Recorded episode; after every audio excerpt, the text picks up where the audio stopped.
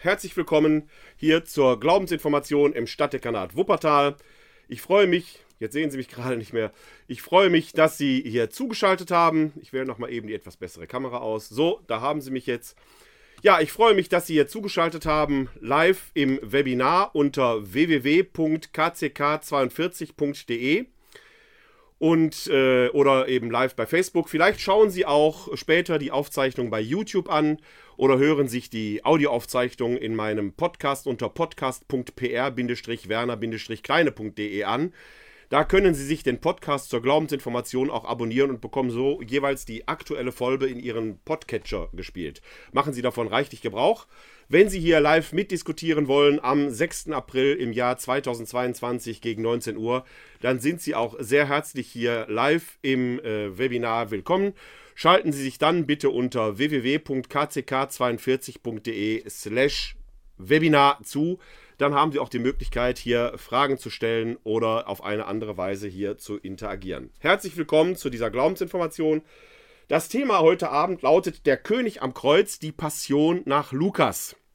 Das ist natürlich kein Zufall, denn wir feiern ja in gut anderthalb Wochen von heute ausgerechnet das Osterfest im Jahr 2022 und am kommenden Sonntag steht ja der äh, äh, Palmsonntag an und da hat die Lukas-Passion in diesem Jahr einen besonderen Platz, weswegen es Sinn und Zweck macht, sie sich einmal heute genauer anzuschauen. Aber zuvor ein paar Worte wie immer ganz allgemein zur Glaubensinformation. Mein Name ist Werner Kleine von der katholischen Citykirche Wuppertal. Ich befinde mich in meinem Homeoffice hier, denn wir haben immer noch die Corona-Pandemie. Ich selber befinde mich im Moment in Isolation, weil ich letzte Woche Corona positiv getestet wurde. Mir geht es aber gut. Die Symptome sind auch weitestgehend verschwunden. Es geht also aufwärts. Ähm, deswegen bin ich aber nicht nur alleine in meinem Homeoffice, sondern auch wenn die Regeln jetzt aufgelockert werden, sollten wir uns doch vor dem Coronavirus hüten. Die Glaubensinformation findet sonst nämlich alle zwei Wochen im katholischen Stadthaus in Wuppertal-Elberfeld statt. In der Regel wechseln wir dort ab zwischen bibeltheologischen und systematisch-theologischen Themen. Heute, man kann es erkennen, wenn es um die Bibel geht, geht es um einen bibeltheologischen Abend. Jeder Abend steht für sich. Man muss sich nicht anmelden, man muss sich nicht abmelden. Man ist jederzeit herzlich willkommen. Und so freue ich mich auch hier, wenn Sie live bei Facebook dabei sind, wenn Sie mir zum Beispiel in die Kommentarspalte Ihren Gruß hinterlassen und vielleicht dabei schreiben, von wo aus Sie zuschauen. Ich grüße Sie jedenfalls ganz herzlich hier aus Wuppertal, näher hin aus Wuppertal-Vorwinkel. Ja, die Glaubensinformation als Ganzes über ein Jahr, und das geht immer von den Sommerferien bis zu den Sommerferien, eine Saison, bildet, wenn man so will, einen großen Glaubenskurs ab, der sich grob gesagt am großen Glaubensbekenntnis orientiert. Aber jeder Abend steht auch für sich. Drei Viertel der Themen wiederholen sich deshalb jedes Jahr.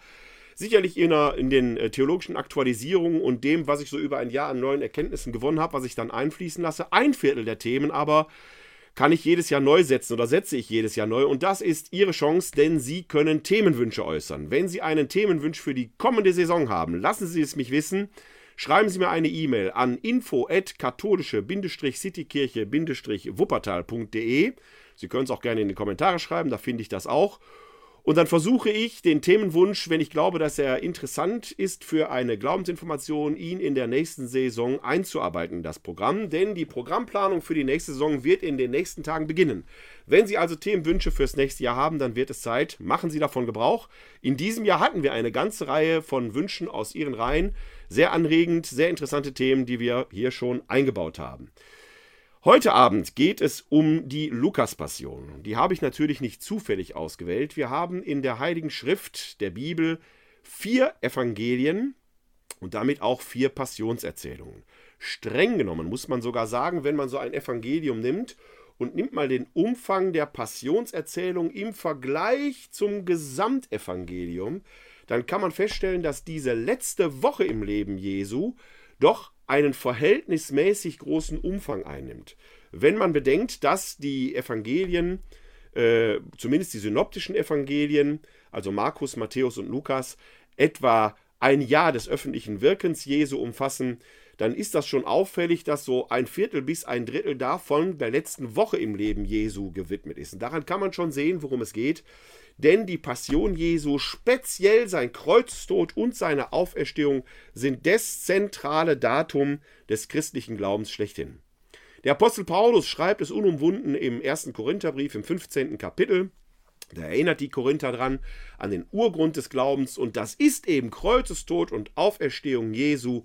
Und dann schreibt er dort im 15. Kapitel im Vers 14 und im Vers 17, dass ohne Kreuzestod und Auferstehung Jesu die gesamte Verkündigung sinnlos und der Glaube eigentlich nutzlos sei.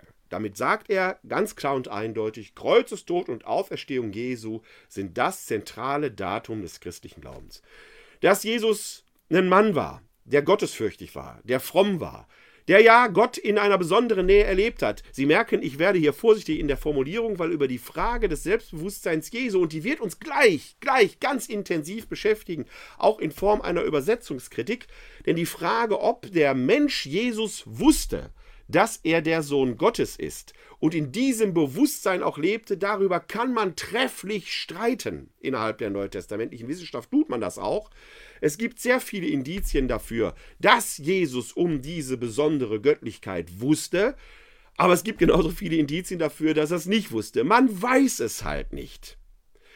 Und deshalb ist dieses ganze Erzählen von Jesus, dass der Kranke gesund machen konnte, dass der vielleicht besondere Zeichen tat, mit dem Begriff Wunder muss man, wie gesagt, sehr, sehr vorsichtig sein, dass er vom Reich Gottes erzählte, All das hebt ihn noch nicht so besonders aus der Vielzahl derer hinaus, die als Wandermissionare oder Wanderpropheten seinerzeit unterwegs waren. Auch Wunderheiler gab es damals Leute. All das macht ihn noch nicht singulär.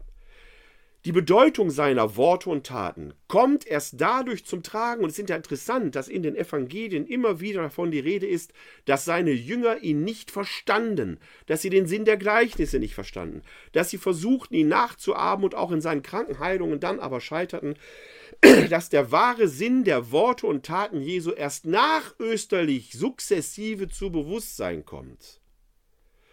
Der zentrale Punkt des christlichen Glaubens, an dem alles steht und mit dem alles fällt, sind Kreuzestod und Auferstehung Jesu.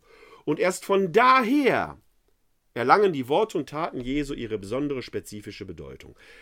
Der Kreuzestod alleine macht es dann eben auch noch nicht. Wenn man da stehen bleibt und nur den Tod sieht, dann ist Jesus eine gescheiterte Existenz, jemand, der am Kreuze stirbt, scheitert, total vernichtet wird, Gemäß der Torah im Buch Deuteronomium Kapitel 21, Vers 23 heißt es dann ja sogar, wer am Holzestängen stirbt, ist ein von Gott verfluchter. Deswegen rennen die Jünger auch alle weg, weil das Projekt Jesu gescheitert zu sein scheint. Erst in der Auferstehung passiert dann das Neue, weil die Auferstehung alles auf den Kopf stellt. Denn am Kreuz zu sterben bedeutete zwar gemäß der Torah von Gott verflucht, sprich gescheitert, sprich von Gott verlassen zu sein. Die Auferstehung selber kann aber nur göttlich gewirkt sein, denn nur Gott kann Totes zum Lebenden bringen. Und das ist dieses Paradox, der von Gott verlassene wird von Gott gerettet. Dieses urchristliche Paradox bringt nicht nur die christliche Theologie hervor, sondern bildet die Basis des christlichen Glaubens schlechthin, so wie Paulus es ist, wie erwähnt, äh, wie Paulus es, wie erwähnt, im ersten Korintherbrief im 15. Kapitel ausgeführt hat.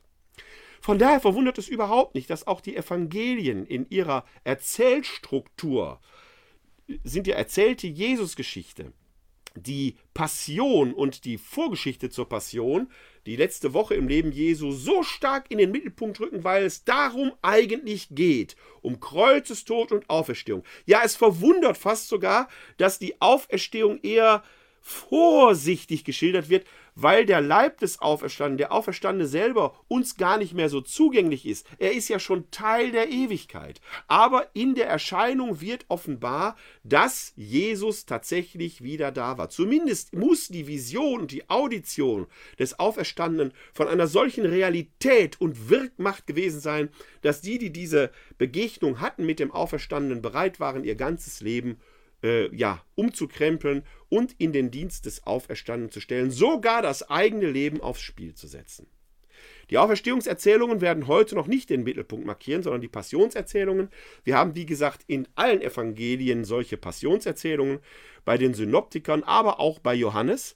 Der Johannesevangelist hat ja mal eine etwas andere Erzählstruktur. Den werden wir uns übrigens nächstes Jahr anschauen. Denn die drei synoptischen Passionserzählungen Und da muss man generell sagen, die sind so mächtig, auch beim Johannesevangelium, in Umfang, Qualität und Quantität, dass man die Evangelien generell auch als Passionserzählungen mit ausführlicher Einleitung beschreiben könnte. All das, was wir über das öffentliche Leben und Wirken Jesu erfahren, in den Synoptikern, wie gesagt, etwa ein Jahr, bei Johannes sind es drei Jahre, ist in den Dienst der Erzählung, der Auferstehung und der vorhergehenden Passion dargestellt. Denn die Auferstehung ohne das Kreuz macht genauso wenig Sinn wie die bloße Erzählung des Kreuzes ohne die Auferstehung. Beides gehört zusammen. Dass Jesus auch da nicht nur einen einfachen Tod gestorben ist, so irgendwo still eingeschlafen, wie es manche ja erwarten, die dann davon erzählen, dass Jesus am Kreuz gar nicht gestorben sei, sondern vielleicht nach Indien gewandert sei und so weiter. Was würde das nutzen? Es ist ja gerade die absolute Vernichtung, das absolute Scheitern, das im Kreuz begründet ist, das in der Auferstehung von Gott dann widerlegt wird. Er ist eben nicht von Gott verlassen. Dieses Paradox funktioniert nur bei Kreuzestod und Auferstehung. By the way, hier schon einen kleinen Veranstaltungshinweis, den ich am Schluss vielleicht nochmal wiederholen werde. Am kommenden Dienstag, dem 12. April, wird die nächste Folge unserer Reihe Dei Verbum direkt stattfinden. Dann werde ich mit Tilmarken Steiner aus Jerusalem über die Deutung des Todes Jesu im Neuen Testament und entsprechenden Hinweisstellen aus dem Alten Testament diskutieren. Hier live um 19 Uhr äh, bei DI Verbum direkt. Wenn Sie also da interessiert sind, mal diese Deutung des Todes Jesu im Neuen Testament mal hin zu hinterfragen, man kann daran merken, wie im Neuen Testament darum gerungen wurde, dieses Paradox aufzulösen. Äh, wenn Sie daran Interesse haben, schalten Sie sehr gerne nächste Woche Dienstag hier zu, am 12. April um 19 Uhr bei der nächsten Folge von DI Verbum direkt. Auch da gibt es dann später wieder die Aufzeichnungen bei YouTube oder zum Anhören entsprechend äh, in Ihren Podcatchern. So viel erstmal als Veranstaltungshinweis. Aber wir sind jetzt bei der Lukas-Passion. Die drei synoptischen Evangelien sind in ihren Passionserzählungen dem Palmsonntag zugeordnet. Im Lesejahr A hört man am Palmsonntag die Matthäus-Passion, im Lesejahr B die Markus-Passion und im Lesejahr C, das ist das, wo wir jetzt gerade drin sind, die Lukas-Passion.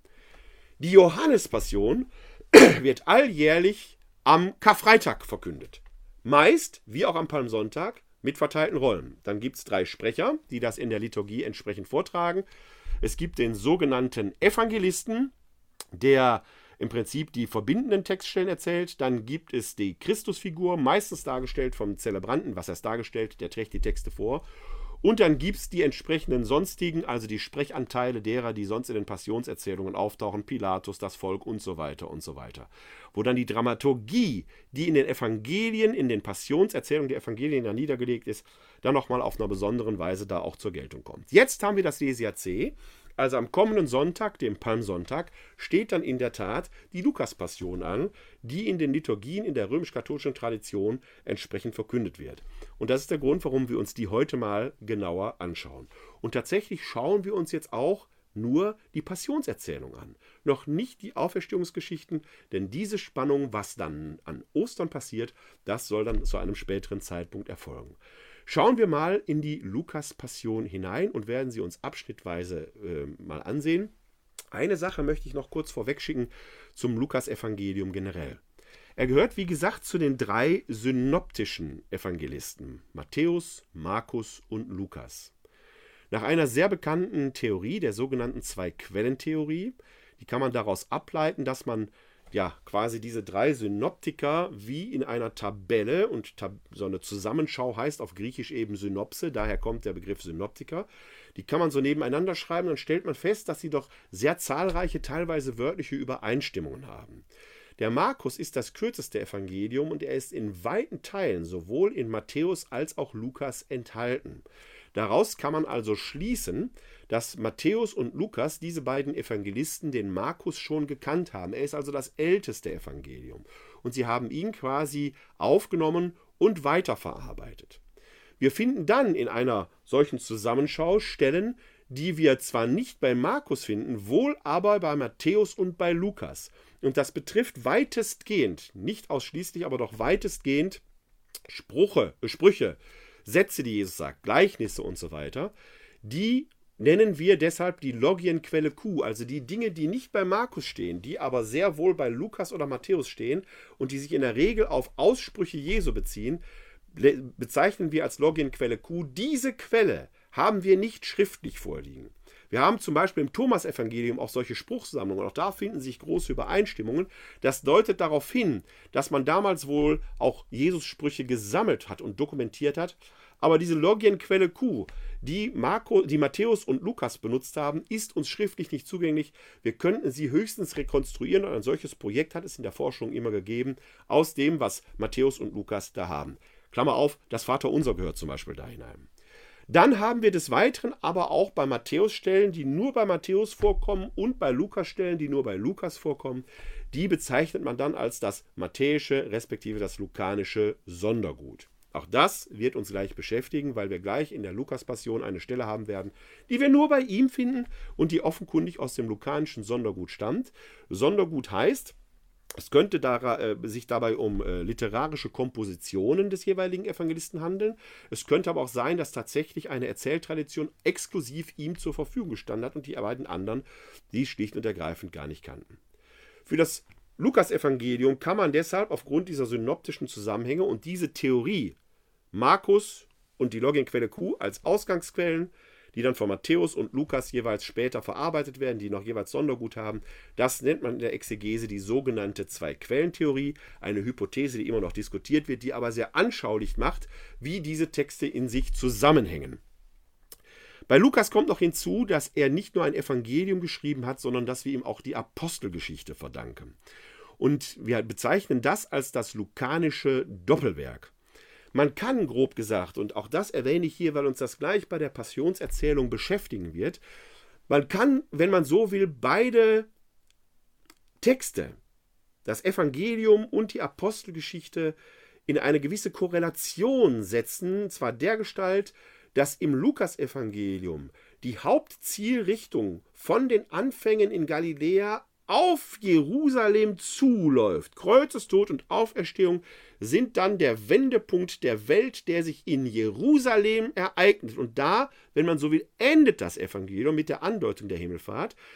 Und mit der Himmelfahrt setzt dann auch die Apostelgeschichte ein. Und die Apostelgeschichte erzählt jetzt eine andere Bewegung, nämlich von Jerusalem weg schließlich in die ganze Welt. Das Wirken der Apostel beginnt in Jerusalem, Judäa, geht dann nach Antiochia und von da aus hinein auch über das Wirken des Paulus in die ganze Welt. Wir haben also im Lukas-Evangelium, wenn Sie so wollen, eine Zentripetalkraft, die auf das Zentrum Jerusalem hinzuläuft, und in der Apostelgeschichte eine Zentrifugalkraft, die von Jerusalem weg in die ganze Welt wirkt. Das ist die Konzeption des lukanischen Doppelwerkes. Und die findet gleich auch in der Lukas-Passion, wenn wir uns die anschauen, eine bestimmte Bedeutung, eine bestimmte Wendung. Das erstmal als Vorrede, vielleicht noch der kleine Hinweis sei mir gestattet, dass Lukas sein Evangelium etwa im Jahr 80 nach Christus schreibt, so Pi mal Daumen. Das Markus-Evangelium muss ja älter sein, es muss bekannt gewesen sein, muss sich also schon verbreitet haben. Markus selber scheint aber schon auf die Zerstörung Jerusalems zurückzublicken, also muss sein Evangelium nach 70 geschrieben worden sein. Da fand die Zerstörung Jerusalems statt sodass wir dann das Lukas- und das Matthäus-Evangelium etwa auf das Jahr 80 datieren können. Und er schreibt dezidiert für Heidenchristen, also für Christen, die schon eine ja, zur heidenchristlichen Fraktion gehören. Das war ja der berühmte frühchristliche Auseinandersetzungspunkt um Heiden- und Judenchristen. Er schreibt dezidiert für Heidenchristen. Ein Aspekt, der uns gleich, wenn wir ganz kurz auf dieses Abendmahlsbericht eingehen, denn wir haben viel Text jetzt gleich vor uns. Manches werde ich dann nur andeuten, weil das in anderen Folgen der Glaubenskonfirmation etwas ausführlicher kommt. Da werden wir gleich sehen, dass da eine besondere Zielrichtung auf eine heidenchristliche Gemeinde entsprechend vorliegt. Aber, das muss man sagen, zwischen der Abfassung des Lukasevangeliums und den historischen Ereignissen liegen mal locker 50 Jahre. Das ist so, als wenn wir heute im Jahr 2022 von den Olympischen Spielen in München 1972 erzählen. Es gibt also noch Augen- und Ohrenzeugen der Ereignisse, die damals berichten können, was damals geschah. Aber viele leben auch nicht mehr. Und das ist ein interessanter Zeitpunkt, dass die Evangeli Evangelisten genau in diesem Moment zur Feder greifen und die Worte und Taten Jesu aufschreiben, auch die Passion Jesu aufschreiben. wo es noch Augen- und Ohrenzeugen der Ereignisse gibt, man aber weiß, die werden nicht mehr lange da sein. Und in dem Moment, und der Lukas beschreibt das in den ersten vier Versen seines Evangeliums sogar, versucht man das authentische Zeugnis noch aufzuschreiben, das von Augen- und Ohrenzeugen noch fixiert werden kann, um es dann dauerhaft für nachfolgende Generationen, letzten Endes auch für uns, ja, verfügbar zu machen, und zwar authentisch. Dass nicht nur dem Hörensagen erzählt wird, sondern vergewissert, so ist es passiert. Einen ähnlichen Vorgang konnte man übrigens mit der Mitte der 90er Jahre des 20. Jahrhunderts beobachten. Da lebten ja noch viele Augen- und Ohrenzeuginnen und Zeugen und Betroffene der Shoah, Überlebende der Shoah. Heute sind nur noch sehr wenige Überlebende der Shoah da, die authentisch davon berichten können. Aber in den 90er Jahren ging Steven Spielberg hin und fing an für sein Shoah-Projekt das authentische Zeugnis der Augen- und Ohrenzeugen der Ereignisse in den KZs und in der Judenvernichtung hier in Deutschland ja bildlich festzuhalten, um es damit authentisch für nachfolgende Generationen verfügbar zu machen. Da sehen wir etwas Ähnliches. Und wir werden auch jetzt wieder in den Tagen, wo in der Ukraine der Krieg, der Aggressionskrieg Russlands geführt wird, wo wir gestern, vorgestern die verstörenden, erschreckenden, irritierenden, bestialischen Bilder aus Butscha gehört haben, auch in zukünftige Generationen das fixieren müssen, um zukünftige Generationen nicht nur dem Hörensagen nach zu informieren, sondern authentisch von Augen- und Ohrenzeugen das schreckliche Geschehen dort überliefern zu lassen. Etwas Ähnliches passiert eben in den Evangelien. Die entstehen genau an dieser Schnittstelle von der zweiten zur dritten nachchristlichen Generation. Noch sind Augen- und Ohrenzeugen da, sie werden aber nicht mehr lange da sein. Und in diesem Moment schreibt man die Evangelien auf und so sind sie auch für uns heute noch glaubwürdige, verlässliche Zeugnisse der Ereignisse. Auf jeden Fall dessen, was historisch passiert ist. Ob man daraus auch zum Glauben an die Auferstehung des Gekreuzigten kommt, ist eine ganz andere Frage. Das eine ist das Faktum, was man berichtet, das ist der Kreuzestod und dass man Jesus begraben hat. Dass dann das Grab leer war, darüber werden wir uns nach Ostern in einer eigenen Folge äh, äh, der Glaubensinformation befassen und was ein leeres Grab denn beweist oder auch gerade nicht beweist. Das ist dann tatsächlich eine Frage der Zustimmung des Herzens, die man erbringen kann oder auch nicht. Aber dass Jesus am Kreuz gestorben ist, da besteht kein Zweifel dran. Denn wir haben ja hier gerade vor wenigen Wochen uns um die historische Frage gekümmert, was Jesus angeht, und haben da ja die außerbiblischen Quellen gesehen. Die römischen, die jüdischen, auch noch andere Quellen, die doch ein sehr beredtes Zeugnis davon ablegen, dass zumindest der Kreuzestod Jesu tatsächlich historisch bewiesen, als bewiesen betrachtet werden kann. Schauen wir jetzt einmal in den Text selbst und es ist ja hier schon gute Sitte, dass ich dann versuche, den Text auch Ihnen entsprechend einzublenden. Wir sind auf jeden Fall im 22. Kapitel des Lukas-Evangeliums. Wir werden heute Abend in der Regel aus der Einheitsübersetzung lesen, weil es die Übersetzung ist, die bei uns in der römisch-katholischen Tradition, die ist ja auch in der Liturgie verkündet wird. Ich werde aber hier und da auch nochmal zu anderen äh, Übersetzungen greifen, um Ihnen da ganz interessante Phänomene deutlich zu machen. Wir werden heute das 22. und das 23. Kapitel des Lukas-Evangeliums betrachten. Da findet sich die Lukas-Passion. Und so möge der Text, mögen wir mit dem Text jetzt beginnen. Ich versuche ihn mal einzublenden und da sehen Sie ihn hoffentlich, den Beginn der Passionserzählung nach Lukas. Und die beginnt mit der Vereinbarung zwischen Judas und den Gegnern Jesu in den Versen 1 bis 6 des 22. Kapitels des Lukas-Evangeliums. Da heißt es: Das Fest der ungesäuerten Brote, das Pascha genannt wird, war nahe. Und die Hohepriester und die Schriftgelehrten suchten nach einer Möglichkeit, Jesus zu beseitigen, denn sie fürchteten sich vor dem Volk. Da fuhr der Satan in Judas, genannt Iskariot, der zu den Zwölf gehörte. Judas ging zu den Hohepriestern und den Hauptleuten und beriet mit ihnen, wie er Jesus an sie ausliefern könnte. Da freuten sie sich und kamen mit ihm überein, ihm Geld zu geben. Er sagte zu und suchte nach einer günstigen Gelegenheit, ihn an sie auszuliefern, ohne dass das Volk es merkte. Was ist die Vorgeschichte? Wie kommt es überhaupt zu diesem Verrat des Judas? Und worin besteht der Verrat des Judas überhaupt? Wenn man das Lukas-Evangelium als Ganzes betrachtet, und das betrifft eigentlich sogar die anderen Evangelisten auch, wie gesagt, das Johannesevangelium hatte eine etwas eigene, etwas andere Dynamik, aber im Prinzip trifft es da auch genau den Kern, dann scheint die sogenannte Tempelreinigung Jesu der entsprechende Punkt gewesen zu sein, an dem die Sache für Jesus kippte. Die Gegnerschaft Jesu hatte sich schon während seines öffentlichen Wirkens aufgebaut. Allerdings wird man da auch durchaus mit Sympathisanten gerechnet haben. Wir haben in Jerusalem das sogenannte Synedrion sitzen, den Hohen Rat, besteht etwa aus 70 Mitgliedern, wohl einigermaßen, oder die Hauptparteien im Synedrion waren die sogenannten Sadduzäer. Das waren, äh, war eine Partei, äh, die theologisch die Auferstehung leugnete. Und wir hatten die Pharisäer, eine Laienbewegung, die an die Auferstehung glaubte. In vielen Dingen scheint Jesus mit den Pharisäern sympathisiert zu haben. Er verkehrt ja sogar oft im Haus von Pharisäern. Unsere vorstehende Redeweise, dies und jedes sei pharisäerhaft, tut den Pharisäern großes, großes Unrecht. Denn auch später wird Jesus von Pharisäern unterstützt werden. Gleich werden wir von Josef von Arimathea hören, der ein, sein Grab zur Verfügung steht, ein Pharisäer, sogar ein Mitglied des Hohen Rates. Wir werden also nicht mit einer geschlossenen Gegnerschaft im jüdischen äh, Hohen Rat gegen Jesus rechnen dürfen, aber doch mit einer großen Menge, die dagegen ihn war.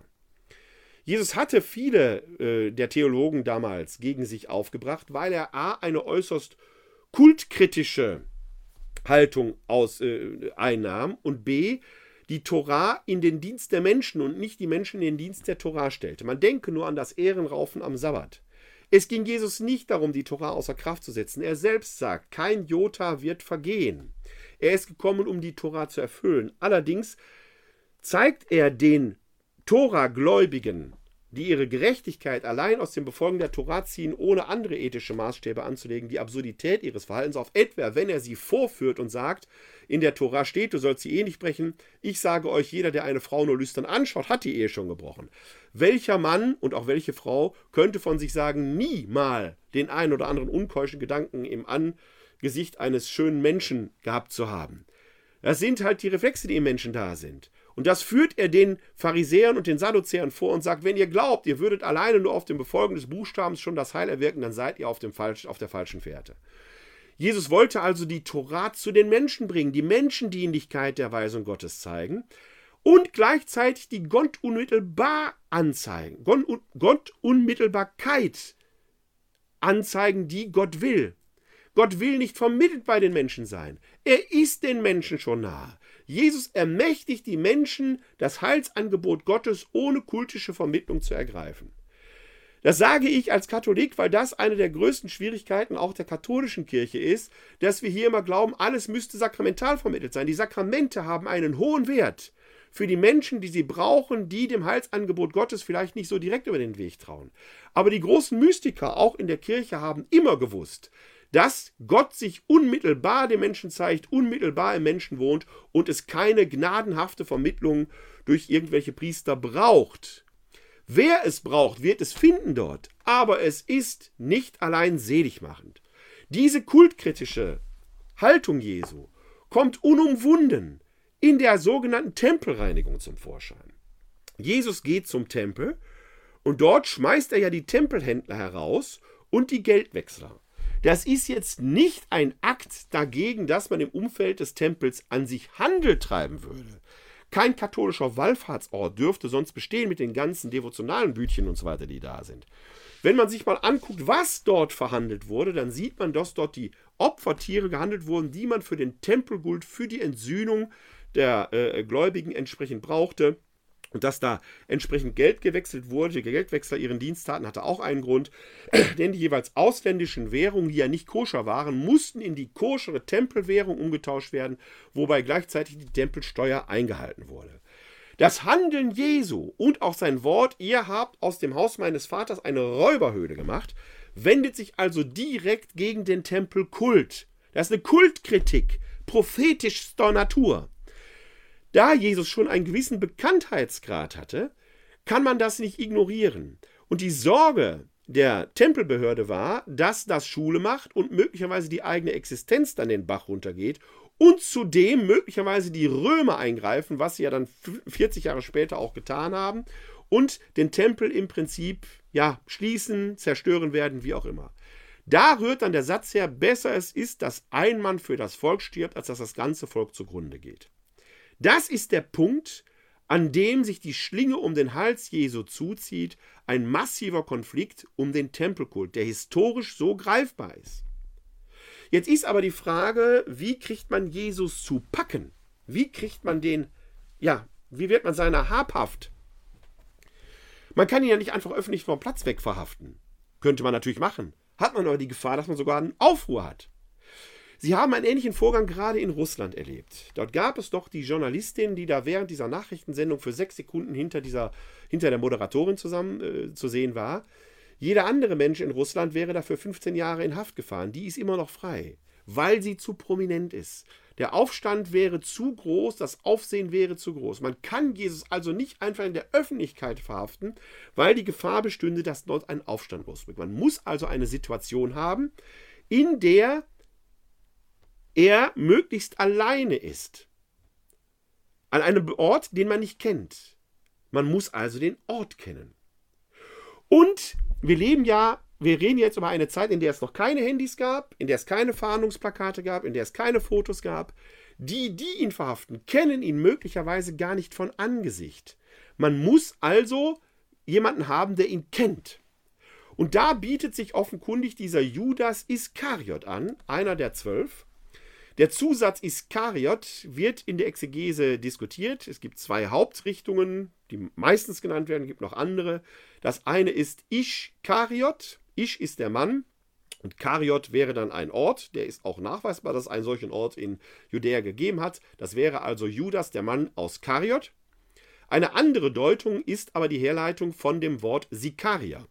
Die Sikarier waren Guerilla-Kämpfer, die gegen die Römer aufstanden. Und diese letzte Deutung halte ich für einigermaßen sinnvoll, denn die gesamte Jesusbewegung ist ja kein frommer Betverein gewesen, sondern wir hören ja immer wieder aus dem Munde der Apostel, insbesondere auch aus dem Munde des Judas, dieses Bestreben, das Reich Gottes dann vielleicht doch so zu verstehen, dass dort eine politische Größe errichtet werden soll. Und auch da werden wir ja gleich sehen, dass da plötzlich friedliebende, vermeintlich friedliebende Fischer vom See Genezareth Schwerter dabei haben. Die wollen das Reich Gottes erkämpfen. Was ist, wenn es diesem Judas Iskariot nicht schnell genug ging. Eine schillernde Gestalt, der Jesus möglicherweise unter Druck setzen will, so wie es Amos Oss in seinem Roman auch entfaltet oder in seinem Buch Jesus und Judas. Und wenn sein Verrat an Jesus gar kein Verrat war, Amos Oss geht sogar davon aus, dass es da möglicherweise eine Absprache zwischen Judas und Jesus gegeben haben könnte. Wenn es gar keine Ab, gar kein, gar kein Verrat in dem Sinne war, sondern wenn Judas, die Motivation des Judas war, spekulativ, aber denkbar, Jesus da in eine solche Situation zu bringen, in der er nicht mehr anders kann, als die himmlischen Herrscharen um Hilfe anzurufen und dann gibt es das Signal, jetzt geht die Errichtung des Reich Gottes los. Dass er dafür 30 Silberlinge nimmt. Er war der Kassenwart. Wir haben eine Notiz im Johannesevangelium, dass Judas Iskariot die Kasse der Jüngerschaft unter sich hatte, wären da noch zusätzliche Einnahmen für die eigene Kriegskasse gewesen. Die Motivation des Judas kann also durchaus ehrenhaft gewesen sein. Ehrenhaft in Anführungszeichen. Aber sie wird total schief gehen, weil er Jesus völlig falsch eingeschätzt hat. Der Hintergrund hier ist aber, hier kommen zwei Parteien zusammen, nämlich Judas Iskariot auf der einen Seite mit einer möglicherweise vorhandenen Motivation, der Sache doch mehr Drive zu geben, und auf der anderen Seite die Gegner Jesu, die ihre eigenen Ideen, die ihre eigenen Ziele verfolgen und die darin eben dann auch ja, eine Chance sehen, Jesus endlich aus dem Weg zu räumen. Damit hebt die Passionserzählung nach Lukas an. Danach geht es an zur Vorbereitung des Passjamals. Wir sehen die Verse 7 bis 13. Da kam der Tag der ungesäuerten Brote, an dem das Passjalam geschlachtet werden musste. Jesus sandte Petrus und Johannes aus und sagte: Geht und bereitet das Passjamal für uns vor, damit wir es essen können. Sie fragten ihn: Wo sollen wir es vorbereiten? Er antwortete ihnen: Siehe, wenn ihr in die Stadt kommt, wird euch ein Mann begegnen, der einen Wasserkrug trägt, folgt ihm in das Haus, in das er hineingeht, und sagt zu dem Herrn des Hauses, der Meister lässt sich fragen, wo ist der Raum, in dem ich mit meinen Jüngern das Passjalam essen kann? Und der Hausherr wird euch einen großen Raum im Obergeschoss zeigen, der mit Polstern ausgestattet ist. Dort bereitet es vor. Sie gingen und fanden alles so, wie er es ihnen gesagt hatte, und bereiteten das Passjamal vor. Also eine kurze Replik, wenn man so will, eine kleine Zwischenerzählung, wenn Sie so möchten. wie es zur Vorbereitung des Passamals kommt, ist so eine Art Übergangstext, der aber in seiner Diktion nochmal deutlich macht, eigentlich ist das, was jetzt hier passiert, ja, folgt einem inneren Plan. Denn die Jünger fragen ja, wo sollen wir das vorbereiten? Und gleichzeitig wird aber deutlich, Jesus hat schon eine Idee, da wird ein Mann mit einem Wasserkrug kommen. Es ist also fast wie bestellt, fast wie verabredet. Die Ereignisse, die jetzt kommen, nehmen ihren Lauf. Aber erlauben Sie mir noch ein Wort zum Thema Passjamal. Nach den synoptischen Evangelien ist das letzte Abendmahl Jesu ein Pessachmahl gewesen nach dem Johannesevangelium nicht. Nach dem Johannesevangelium stirbt Jesus im Tempel, stirbt Jesus am Kreuz in dem Moment, in dem im Tempel die Paschalämmer geschlachtet werden. Da wäre das Paschamal also einen Tag später. Die Chronologie des Johannes läuft also nach einer anderen Uhr als diese der Synoptiker.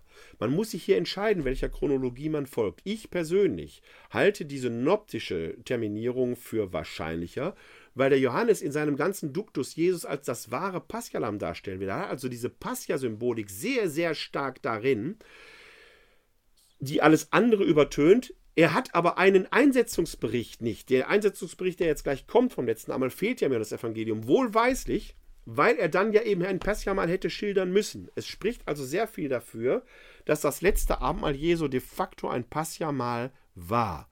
Und das schreibt er ja auch hier, dass Tag, der Tag der ungesäuerten Brote kam, an dem das Passialam geschlachtet werden muss. Das ist der Tag vor. Und jetzt wird der Abendmahlsaal vorbereitet. Dann war das letzte Abendmahl tatsächlich ein Passia-Mahl.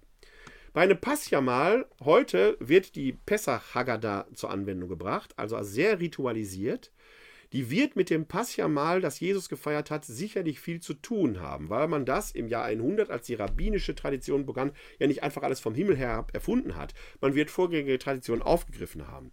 Streng genommen wissen wir aber nicht definitiv, wie Jesus ein Pessachmahl gefeiert hat. Wir können nur Ähnlichkeiten erahnen. In der Pessach Haggadah, wie wir sie heute kennen, wird sehr stark ritualisiert, auch im Frage- und Antwortspiel darüber gesprochen, wer wann was sagt. Meistens der Jüngste am Tisch, den Hausherrn. Da werden insgesamt verschiedene, Spe also es werden verschiedene Speisen dargeboten und so weiter und so weiter. Unter anderem werden Matzen, ungesäuerte Brote gegessen. In Erinnerung an den Auszug des Volkes Israel aus Ägypten, wo man eben auch keine Zeit hatte, den Teich durchsäuern zu lassen. Ich erwähne das deshalb hier, weil in meiner schönen Heimatstadt Essen in Kürze ein, äh, eine Passion aufgeführt werden wird mit Alexander Klavs als Jesus von Nazareth und Thomas Gottschalk in der Moderation. Und Alexander Klavs gab heute schon zu äh, Protokoll, dass das ja alles eine ganz moderne Adaption sei, weil Jesus dort an eine Pommesfrittenbude gehen würde und sich dort ein Fladenbrot kaufen würde. Bei aller Wertschätzung, und ich kenne das Stück noch gar nicht, ich werde es mir mal ansehen, bei aller Wertschätzung, aber im Vorhinein, mir dreht sich da ein bisschen der Magen rum. Denn wie will man im Jahr 2020 an der Pommesbude die Kreuzigung darstellen? findet in der Regel bei uns nicht mehr heute statt. Ich weiß, im Nahen Osten wurden Menschen damit gefoltert, aber in der Regel ist das heute nicht mehr so ohne weiteres möglich und wird auch gar nicht gemacht. Und die, die, die, die Symbolik stimmt da nicht. Vor allen Dingen hat Jesus kein Fladenbrot gekauft, sondern ein ungesäuertes Brot. Bei allem Wertschätzung zur ähm, modernen Adaption der Passionsgeschichte muss man da vielleicht dann doch gucken, wie weit wagt man sich vor und wann fangen Bilder dann auch an zu kippen, Vielleicht, und das ist meine Befürchtung, möge mich die Aufführung Lügen strafen, gerät dann auch zum Klamauk. Das letzte Abendmahl Jesu wird also ein Pessachmahl gewesen sein und das ist bemerkenswert, denn es werden insgesamt fünf Becher Wein getrunken. Beim vierten, bis, also die ersten vier Becher, sind rituell quasi schon belegt, auch mit entsprechenden Deuteworten. Der fünfte Becher ist in seiner Deutung frei dem Hausherrn anheimgestellt. Und das ist offenkundig der entscheidende Punkt gewesen, den Jesus nutzt, um seinem bevorstehenden Tod, den seine Jünger noch gar nicht zu erahnen scheinen, eine Bedeutung zu geben. Und damit sind wir jetzt weiter bei der Schilderung des letzten Abendmahls in der lukanischen Diktion. Die Verse 14 bis 22. Als die Stunde gekommen war, legte er sich mit den Aposteln zu Tisch und er sagte zu ihnen, mit großer Sehnsucht habe ich danach verlangt, vor meinem Leiden dieses Mahl mit euch zu essen. Denn ich sage euch, ich werde es nicht mehr essen, bis, sein, bis es seine Erfüllung findet im Reich Gottes. Und er nahm einen Kelch, sprach das Dankgebet und sagte, Nehmt diesen und teilt ihn untereinander. Denn ich sage euch, von nun an werde ich nicht mehr von der Frucht des Weinstocks trinken, bis das Reich Gottes kommt. Und er nahm Brot, sprach das Dankgebet, brach es und reichte es ihnen mit den Worten, Das ist mein Leib, der für euch hingegeben wird. Tut dies zu meinem Gedächtnis. Ebenso nahm er nach dem Mahl den Kelch und sagte, Dieser Kelch ist der neue Bund in meinem Blut, das für euch vergossen wird. Doch siehe, die Hand dessen, der mich ausliefert, ist mit mir am Tisch. Der Menschensohn muss zwar den Weg gehen, der ihm bestimmt ist, aber weh dem Menschen, durch den er ausgeliefert wird. Da fragte einer den anderen, wer von ihnen das wohl sei, der dies tun werde. Dieses kleine Textstück hat es in sich, vor allen Dingen in der lukanischen Tradition. Und es hat es nicht nur in sich, weil wir hier den Abendmahlsbericht vor uns haben, mit dem, äh, den wir ja aus der Heiligen Messe letzten Endes kennen, Darüber haben wir eine eigene Glaubensinformation gehabt. Deswegen möchte ich hier etwas, äh, nicht vorstellen, aber doch etwas schneller darüber hinweggehen, um andere Aspekte in den Vordergrund zu stellen. Das Besondere am lukanischen Abendmahlsbericht, und ich sende, blende Ihnen den Text dazu noch einmal ein, damit Sie ihn auch vor Augen haben, ist nämlich, dass es hier zwei Kelche zu geben scheint. Wir haben hier am Anfang einmal den Kelch und er nahm einen Kelch, sprach das Dankgebet, nehmt diesen und teilt ihn untereinander. Und dann haben wir später noch einmal den Hinweis, ebenso nahm er nach dem Mahl. Wo haben wir es? Moment, jetzt musste ich gerade hier äh, blicken. Ebenso nahm er nach dem Mahl den Kelch und sagte, dieser Kelch ist der neue Bund in meinem Blut. Es ist eine Sonderüberlieferung, die wir nur bei Lukas finden, diese zwei Kelche. Und hier ist wichtig zu beachten, dass es beim ersten Mal um einen Kelch geht und beim zweiten Mal um den Kelch. Das zweite Mal ist übereinstimmend mit den anderen Abendmahlsberichten Matthäus, Markus, Lukas und im ersten Korintherbrief bei Paulus. Das scheint der Kelch zu sein, den wir auch so teilen. Aber wir haben hier vorher in Vers 17 und er nahm einen Kelch, sprach das Dankgebet und teilt ihn untereinander. Was kann es mit diesem Kelch auf sich haben? Vielleicht könnte eine Lösung hier liegen, dass Jesus, dass äh, Lukas ja für Heidenchristen schreibt. Und im Heidenchristentum gab es einen Brauch, nämlich das Trankopfer, das man den Göttern darbrachte. Eine, eine Dankesgabe an die Mitmenschen. Etwas, was im Judentum auch übernommen worden ist, zumindest in denen, die im hellenistischen Bereich lebten. Möglicherweise haben wir hier eine Reminiszenz an die Gepflogenheiten, die den Heidenchristen bekannt waren, die gerade nicht auf den Kelch, den Jesus dann teilt, mit seinem Blut identifiziert, übertragen wird. Ich diskutiere hier in Wuppertal, wir sind ja in Wuppertal eine eher reformiert geprägte Stadt, da sind wir Katholiken in der Unterzahl, wir haben etwa 17% Bevölkerungsanteil.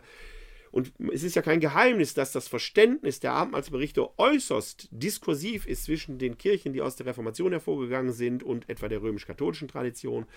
Das wird auch im Verständnis des Abendmahls, ist es nun real, ist er nun real präsent, gegenwärtig ja oder nein, dass das hier immer wieder diskutiert wird. Und es gibt hier einige Theologen, mit denen ich da gerne drüber schreite, die aus, gerade aus der Lukas-Passion, aus dem lukanischen Einsetzungsbericht folgern würden, dass es damals in der frühen Kirche auch schon unterschiedliche Praktiken gab.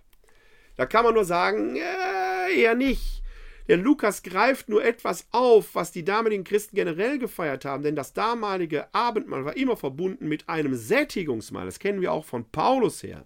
Das heißt, die Liturgie damals war eine andere, als wir wie sie heute kennen. Das Weltliche ging mit dem Geistlichen quasi Hand in Hand. Und dieser Kelch, unbestimmt, er nahm einen Kelch, mag einfach in diesem Umfeld seine Rolle gespielt haben, der eben auch zur Ehre Gottes erhoben wird. Damit würde Lukas übrigens an die Heiligkeit und Würde des Abendmahls anschließen, wie wir es bei Paulus kennen, der im Anschluss an seinen Abendmahlsbericht sagt, wer unwürdig das Abendmahl isst und trinkt, isst und trinkt sich das Gericht. Und mit unwürdig meint er nicht als unwürdiger, sondern auf unwürdige Weise. Denn Paulus reklamiert unwürdige Zustände in der korinthischen Gemeinde im Zusammenhang des Abendmahls, weil die einen sich besaufen und die anderen es nicht können, weil sie gar nicht über die Mittel verfügen. Und hier könnte Lukas anschließend sagen, der Kelch, der eine Kelch, der unbestimmte, aus dem sollen dann auch alle trinken. Es könnte eine ähnliche Stoßrichtung wie bei Paulus sein. Also keine eigene Liturgie, sondern eher ein sozialer Aspekt. Dass Lukas ansonsten mehr oder weniger deckungsgleich mit den anderen synoptischen Evangelien geht, liegt dann auf der Hand, wenn dann eben etwas weiter unten wieder von dem Kelch gesprochen wird. Dieser Kelch. Und dann der bestimmte Artikel, er nahm den Kelch. Wie gesagt, wir erleben hier die Einsetzung des Abendmahls, aber mit den heidenchristlich typischen Elementen. Es ist eben der Leib, der für euch hingegeben wird. Wie bei Paulus, der auch für Heidenchristen schreibt, haben wir hier das für euch. Matthäus und Markus schreiben ja eher für Judenchristen, die haben für viele. Die Zielrichtung ist immer dieselbe, die Aufhebung der Beschränkung der Verheißung für das jüdische Volk. Es geht jetzt im christlichen Glauben darum, die Völker zu Yahweh, zu Gott zu führen. Deshalb spricht auch Lukas ähnlich wie Paulus vom neuen Bund und nicht bloß vom Bund wie Markus und äh, Matthäus. Wir haben aber noch einen Punkt, auf den ich Sie hier besonders hinweisen möchte, und das ist der sogenannte eschatologische Ausblick, den wir ja in allen Evangelien finden. Wir finden ihn hier und auch äh, nicht in allen Evangelien, in allen Einsetzungsberichten, Entschuldigung, finden. Wir finden ihn auch hier sogar in einer doppelten Ausführung. Denn hier in Vers 16 heißt es, ich werde es nicht mehr essen, also das Mahl, bis es seine Erfüllung findet im Reich Gottes. Das ist wieder typisch lukanisch. Bei den anderen Evangelisten ist nur von der Frucht des Weinstocks die Rede, weshalb dann immer nur Brot gegessen wird. Auch der Auferstandene, der dann nur das Brot nimmt und nicht mehr die Frucht des Weinstocks. Klammer auf, übrigens vielleicht auch ein Grund, warum der römisch-katholischen Tradition es reicht, nur die Hostie zu nehmen, weil es der Weisung Jesu entspricht, er wird erst dann wieder von der Frucht des Weinstocks trinken, bis er davon trinkt mit uns im Reiche unseres Vaters. Dann gibt es aber hier unten in Vers 18 noch einen Zusatz, denn ich sage euch, da wiederholt er das quasi mit Blick auf den Weinstock, denn ich sage euch, von nun an werde ich nicht mehr von der Frucht des Weinstocks trinken, bis das Reich Gottes kommt. Und an dieser Stelle werden quasi die Jünger zu Erben des Reiches eingesetzt. Sie ahnen das noch nicht. Das ist aber eine Diktion, die wir in der gesamten Passion des Lukasevangeliums haben. Ich habe die Folge ja heute sogar überschrieben, der König am Kreuz. Jesus erweist sich in seinem wahren Königstum und die Jünger sollen an seinem Beispiel lernen, wie König Gottes sein, wie Königsherrschaft Gottes geht. Ist nämlich fundamental verschieden als von der Königsherrschaft der Welt. Jesus reitet auf einem Esel in Jerusalem ein. Und wir werden auch gleich sehen, wie diese Königsherrschaft Gottes, er wird ja als Revoluzer, als Aufrührer, der nach der Königsherrschaft strebt, angeklagt werden, aber wie er das immer wieder in Frage stellt. Die Königschaft Jesu ist von anderer Art und hier schon im Abendmahlsbericht, wenn die Jünger gewissermaßen als Erben des Reiches eingesetzt werden, wird deutlich, sie sollen jetzt hier in dieser Passion lernen, wie geht Nachfolge Jesu wirklich, wie geht Ausübung der Königsherrschaft an seiner Stadt wirklich. Und das lernen damit nicht nur die Jüngerinnen und Jünger zur Zeit Jesu, sondern letzten Endes auch wir, die wir uns heute in der Nachfolge Jesu befinden. Schauen wir, wie die Erzählung weitergeht. Jetzt kommt nämlich, wenn Sie so wollen, eine Erläuterung, wie diese Königsherrschaft zu verstehen ist. Es entstand in, unter ihnen ein Streit darüber, wir sind in den Versen 24 bis 30 im äh, 22. Kapitel des Lukasevangeliums. Es entstand unter ihnen ein Streit darüber, wer von ihnen wohl der Größte sei. Da sagte Jesus zu ihnen, die Könige herrschen über ihre Völker und die Vollmacht über sie haben, lassen sich Wohltäter nennen. Bei euch aber soll es nicht so sein, sondern der Größte unter euch soll werden wie der Jüngste und der Führende soll werden wie der Dienende. Denn wer ist größer, der bei Tisch sitzt oder der bedient? Ist es nicht der, der bei Tisch sitzt? Ich bin aber unter euch wie der, der bedient. Ihr aber habt in meinen Prüfungen bei mir ausgeharrt. Darum vermache ich euch das Reich, wie es mein Vater mir vermacht hat. Ihr sollt in meinem Reich an meinem Tisch sitzen und trinken, und ihr sollt auf meinen Thron, auf den Thronen sitzen und die zwölf Stämme Israels richten. So, und hier in den Versen 29 folgende haben sie noch einmal sehr dezidiert, sehr prononciert diese Einsetzung der Jüngerinnen und Jünger als Erbinnen und Erben des Reiches Gottes. Sie haben es zu verwalten und wie sie es zu verwalten haben, kann man quasi eine Art Dienstanweisung lesen, die eben vorher steht. Sie sollen eben Dienende sein. Es ist heute ein Treppenwitz, dass auch heute noch viele Kleriker vor allen Dingen von Dienst sprechen, dann aber Macht ausüben und gerade nicht dienen. Der Apostel Paulus sagt es im zweiten Korintherbrief, wir sind Mitarbeiter an eurer Freude und nicht Herrscher über euren Glauben. Wie oft aber wird heute über den Glauben oder über Menschen geherrscht? Allein, im, Jahr allein im Jahr 2022 wo wir ja mitten in der Missbrauchskrise stehen Und man kann nur mit dem Kopf auf die Tischkante schlagen, wenn man sieht, wie ein Trierer Bischof Ackermann das Pseudonym einer Betroffenen aufhebt. Das hat nichts mit Opferschutz zu tun. Es ist dermaßen unempathisch und unsensibel. Es ist eine perfide Form des Machtmissbrauchs, die nichts mehr mit Dienst zu tun hat. Da kann man noch fünfmal sagen, wir üben ja nur einen bischöflichen Dienst aus. Wenn der Bischof nicht wirklich Diener ist, hat er seine Macht letzten Endes auch verspielt, die er dann trotzdem natürlich arbeitsrechtlich theoretisch ausüben kann. Wir haben hier in diesem Text, und ich blende Ihnen den gerne nochmal ein, genau die Stelle, auf die sich dann wahrscheinlich alle irgendwie berufen können. Aber genau das macht die Ambivalenz dieser Stelle aus. Weil letzten Endes hier oben drin steht, die Könige herrschen über ihre Völker und die Vollmacht über sie haben, lassen sich Wohltäter nennen. Und es ist genau dieses, an den Zeichen, die sie tun, werdet ihr sie erkennen. Nicht der sagt, ich übe einen Dienst aus Dienst, sondern der tatsächlich als Diener für die Menschen handelt. Dieser Absatz hier ist nicht nur die Einsetzung und die Verheißung, ihr werdet mein Werk weiterführen, ihr werdet die Erben des Reiches sein, sondern es birgt auch die Dienstanweisung dazu in sich, mit all den Konsequenzen, was es bedeutet, wenn man zuwider des Willens Christi handelt. Es ist oft in dieser Kirche vom Stifterwillen Jesu die Rede. Man kann lange darüber diskutieren, ob Jesus überhaupt eine Kirche stiften wollte. Sie kommt ja erst an Pfingsten zum Tragen. Allein diese Frage macht schon die Frage nach dem Stifterwillen Jesu sehr, sehr fraglich. Aber Jesus hat auch keine Priester eingesetzt, die sein Werk weiterführen. Er setzt Erben ein. Und in der Apostelgeschichte wird es heißen, ich nehme euch zu Zeugen. Ihr sollt meine Zeugen sein. Zeugenschaft ist das Thema, das Jesus von uns äh, erwartet dass wir von seiner Botschaft Zeugnis ablegen. Wenn es überhaupt einen Stifterwillen gibt, dann ist er hier drin begründet, dass er uns zu Erben einsetzt und das völlig geschlechtsunspezifisch. Die Rede vom Stifterwillen müsste man doch sehr, sehr viel dezidierter betrachten, als es in der Regel geschieht. Schauen wir, wie Lukas weitererzählt. Denn in den Versen 31 bis 34 wird es zu einer ersten Auseinandersetzung mit einem potenziellen Erben kommen. Simon, Simon, siehe, der Satan hat verlangt, dass er euch wie Weizen sieben darf.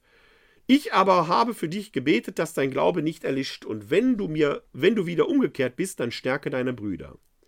Darauf sagte Petrus zu ihm: Herr, ich bin bereit, mit dir sogar ins Gefängnis und in den Tod zu gehen. Jesus aber erwiderte, Jesus aber sagte: Ich sage dir, Petrus, ehe heute der Hahn kräht, wirst du dreimal leugnen, mich zu kennen. Also einer der führenden Apostel, er gehört ja auch schon zu denen, die auf dem Berg Tabor dabei waren, Petrus, Johannes und äh, Jakobus. Er gehörte mit Johannes zu demjenigen, der den Abendmahlsaal vorbereitet. Er ergreift hier als Wortführer gewissermaßen das Wort und möchte Jesus letzten Endes seinen Schutz anbieten und sagen, das soll auf keinen Fall geschehen. Aber Jesus weiß hier schon, großen Worten folgen oft nur kleine Taten. Und so ist das bis heute oft in der Kirche, dass viel geredet wird und viele auf den Kanzeln sagen, jetzt schweigen wir, um Gottes Wort zu hören. Dabei haben wir gerade nur den Bischof oder Priester oder Diakon gehört. Und letzten Endes heißt Schweigen bitte keinen Widerspruch. Hier ist es auch so, wer große Worte macht, müsste auch mindestens große Taten folgen lassen, um ein wahrer Diener Gottes zu sein. Der Petrus wird lernen, dass es so einfach eben nicht ist. Also die erste Bewährungsprobe für die Erbschaft steht schon auf dem Prüfstand. Dann sagte Jesus zu ihnen, die Verse 35 bis 38, als ich, ohne Geld, als ich euch ohne Geldbeutel aussandte, ohne Vorratstasche und ohne Schuhe, habt ihr da etwa Not gelitten? Sie antworteten nein. Klammer auf, hier bezieht sich Jesus A. einmal auf die Aussendung der Zwölf und später auf die Aussendung der 70 in Judäa, um seine Botschaft in die Dörfer zu bringen. Da ging es ja darum, dass sie nichts mitnehmen sollten. Weniger ein Armutsideal, sondern mehr eine äußerlich sichtbare Armut, die einen wenig interessant für Straßenräuber erscheinen lässt. Das nur am Rande erwähnt. Da sagte er zu ihnen, jetzt aber soll der, der einen Geldbeutel hat, ihn mitnehmen und ebenso die Tasche. Wer dies nicht hat, soll seinen Mantel verkaufen und sich ein Schwert kaufen. Denn ich sage euch, an mir muss sich erfüllen, was geschrieben steht. Er wurde zu den Gesetzlosen gerechnet, denn alles, was über mich gesagt ist, geht in Erfüllung. Da sagten sie, Herr, siehe, hier sind zwei Schwerter. Er erwiderte, genug davon. Jetzt wird's interessant. Jetzt läuft die Sache langsam dem Höhepunkt zu. Jetzt merken auch die Jünger, der Konflikt spitzt sich zu. Er läuft jetzt tatsächlich in eine Richtung, die für sie möglicherweise nicht mehr erwünscht ist. Denn Jesus sagt jetzt plötzlich, Nicht das Arm vermeintliche Armutsideal, sondern er sagt, richtet euch jetzt ein auf eine große Auseinandersetzung, sogar ein Schwert soll man kaufen. Da sagen die, wir haben doch hier zwei Schwerter. Und er sagt, genug davon. Der Widerspruch steht hier direkt vor Augen. Soll man jetzt kämpfen oder nicht? Was bedeutet Schwert haben? Was bedeutet nicht Schwert haben? Jesus geht es letzten Endes darum, sich wehrhaft zu machen, aber nicht um anzugreifen sondern um sich selbst zu wappnen für eine Not, die bevorsteht. Und was bevorsteht, wird Jesus jetzt am eigenen Leib erleben, nämlich in der Szene im Garten Gethsemane. Und da lese ich auch den größeren Zusammenhang vor, und zwar direkt die Verse von 39 bis 65. blende Ihnen den Text ein, einen kleinen Moment. Dann verließ Jesus die Stadt und ging, wie er gewohnt war, zum Ölberg. Seine Jünger folgten ihm. Als er dort war, sagte er zu ihnen, betet, dass ihr nicht in Versuchung geratet. Dann entfernte er sich von ihnen ungefähr einen Steinwurf weit, kniete nieder und betete, Vater, wenn du willst, nimm diesen Kelch von mir, aber nicht mein, sondern dein Wille soll geschehen. Da erschien ihm ein Engel vom äh, Himmel und stärkte ihn, und er betete in seiner Angst noch inständiger, und sein Schweiß war wie Blut, das auf die Erde tropfte. Nach dem Gebet stand er auf, ging zu den Jüngern zurück und fand sie schlafend, denn sie waren vor Kummer erschöpft. Da sagte er zu ihnen, wie könnt ihr schlafen? Steht auf und betet, damit ihr nicht in Versuchung geratet. Ganz kurze Nebenbemerkung. Was Jesus hier tut, das Verlassen der Stadt und das Ziehen zum Garten, gehört theoretisch noch zur Pessach-Liturgie. Denn nach dem Pessachmahl ging man Hallel-Psalmen singen, das sind die letzten fünf Psalmen im Psalter, die heißen Hallel-Psalmen, weil die mit Halleluja aufhören ging man Hallel psalmend, singend und machte einen Spaziergang. So weit, so gut. Bis dahin folgt das Ganze, wenn Sie so wollen, noch dem üblichen Duktus. Dann aber nimmt das Ganze seine Wendung, denn Jesus fängt an zu beten, während die anderen einschlafen. Klar, die werden vom Pessachmahl, vielleicht sogar ein bisschen angesäult vom Wein, schlicht und ergreifend müde sein, schlafen ein. Sie haben zwar gerade die große Brandrede Jesu von den Dingen der Not gehört, aber sie befinden sich ja vermeintlich im Schutz der Dunkelheit und in Sicherheit. Jesus ahnt, dass die Sache jetzt spitz auf Knopf steht. Und hier zeigt sich doch eine weniger göttliche, denn eine menschliche Seite. Denn wenn Gott, und das ist so ein Punkt, und den man immer sagen muss, wenn es um das Selbstbewusstsein Jesu geht, wenn Jesus um seine Göttlichkeit gewusst hätte, hätte er doch hier nicht beten müssen, der Kelch möge an ihm vorübergehen, hätte doch gewusst, wie es ausgeht. Es gibt andere Stellen im Neuen Testament, wo das andersherum ist, aber hier steht sehr der zweifelnde, todesängstliche, menschlich empfindende Jesus im Vordergrund. Dann kommt es zur Gefangennahme. Noch während er redete, siehe, da kam eine Schar Männer, und der Judas hieß, einer der zwölf ging ihnen voraus. Er näherte sich Jesus, um ihn zu küssen. Jesus aber sagte zu ihm, Judas, mit einem Kuss lieferst du den Menschensohn aus? Kurze Zäsur. Der Kuss ist ein stilles Erkennungszeichen. Wir hatten ja vorhin schon, als es um den Verrat des Judas ging, gesagt, es geht um Ort und um Person und um Zeitpunkt. Judas war eingeweiht, der wusste, woher sich die Leute auf, seine Leute auf. Und er kannte Jesus von Angesicht. Das heißt, selbst den möglicherweise unkundigen Tempeldienern, die da mit ihm unterwegs sind, die kannten Jesus nicht, aber denen muss er zeigen, der da ist es. Wenn er aber gesagt hätte, da ist er, schnappt ihn euch, hätte er ja möglicherweise die anderen alle geweckt. Also wählt man ein stilles Erkennungszeichen. Und das stille Erkennungszeichen ist der Begrüßungskuss, der Bruderkuss. Das ist das, was hier letzten Endes geschieht. Als seine Begleiter merkten, was bevorstand, fragten sie, Herr, sollen wir mit dem Schwert reinschlagen? Das ist auch interessant, ne? man diskutiert erstmal. Der eigene Freund wird verhaftet und jetzt wird diskutiert. Aber Jesus hatte ja vorher gesagt, genug davon, keine Gewalt. Das heißt, die Jünger sind im Zweifel. Soll es jetzt losgehen oder nicht? Verstanden haben sie nicht, dass das Reich Gottes eben nicht von dieser Welt ist. Die sind so dazwischen. Und dieser ganze Zwiespalt taucht hier in diesem Vers auf. Einer von ihnen, in einem der Evangelien wird es der Petrus sein, einer von ihnen schlug auf den Diener des Hohenpriesters ein und hieb ihm das rechte Ohr ab. In der Tradition wird dieser Diener manchmal als Malchus bezeichnet. Da sagte Jesus, lasst es nicht weiter, und er berührte das Ohr und heilte den Mann. Zu den hohen Priestern aber, den Hauptleuten der Tempelwache und den Ältesten, die vor ihm standen, sagte Jesus, wie gegen einen Räuber seid ihr mit Schwertern und Knüppeln hinausgezogen. Tag für Tag war ich bei euch im Tempel und ihr habt nicht Hand an mich gelegt, aber das ist eure Stunde und die Macht der Finsternis. Darauf nahmen sie ihn fest und führten ihn ab und brachten ihn in das Haus des Hohepriesters. Petrus folgte von weitem, mitten im Hof hatte man ein Feuer angezündet, und Petrus setzte sich zu den Leuten, die dort dabei beieinander saßen.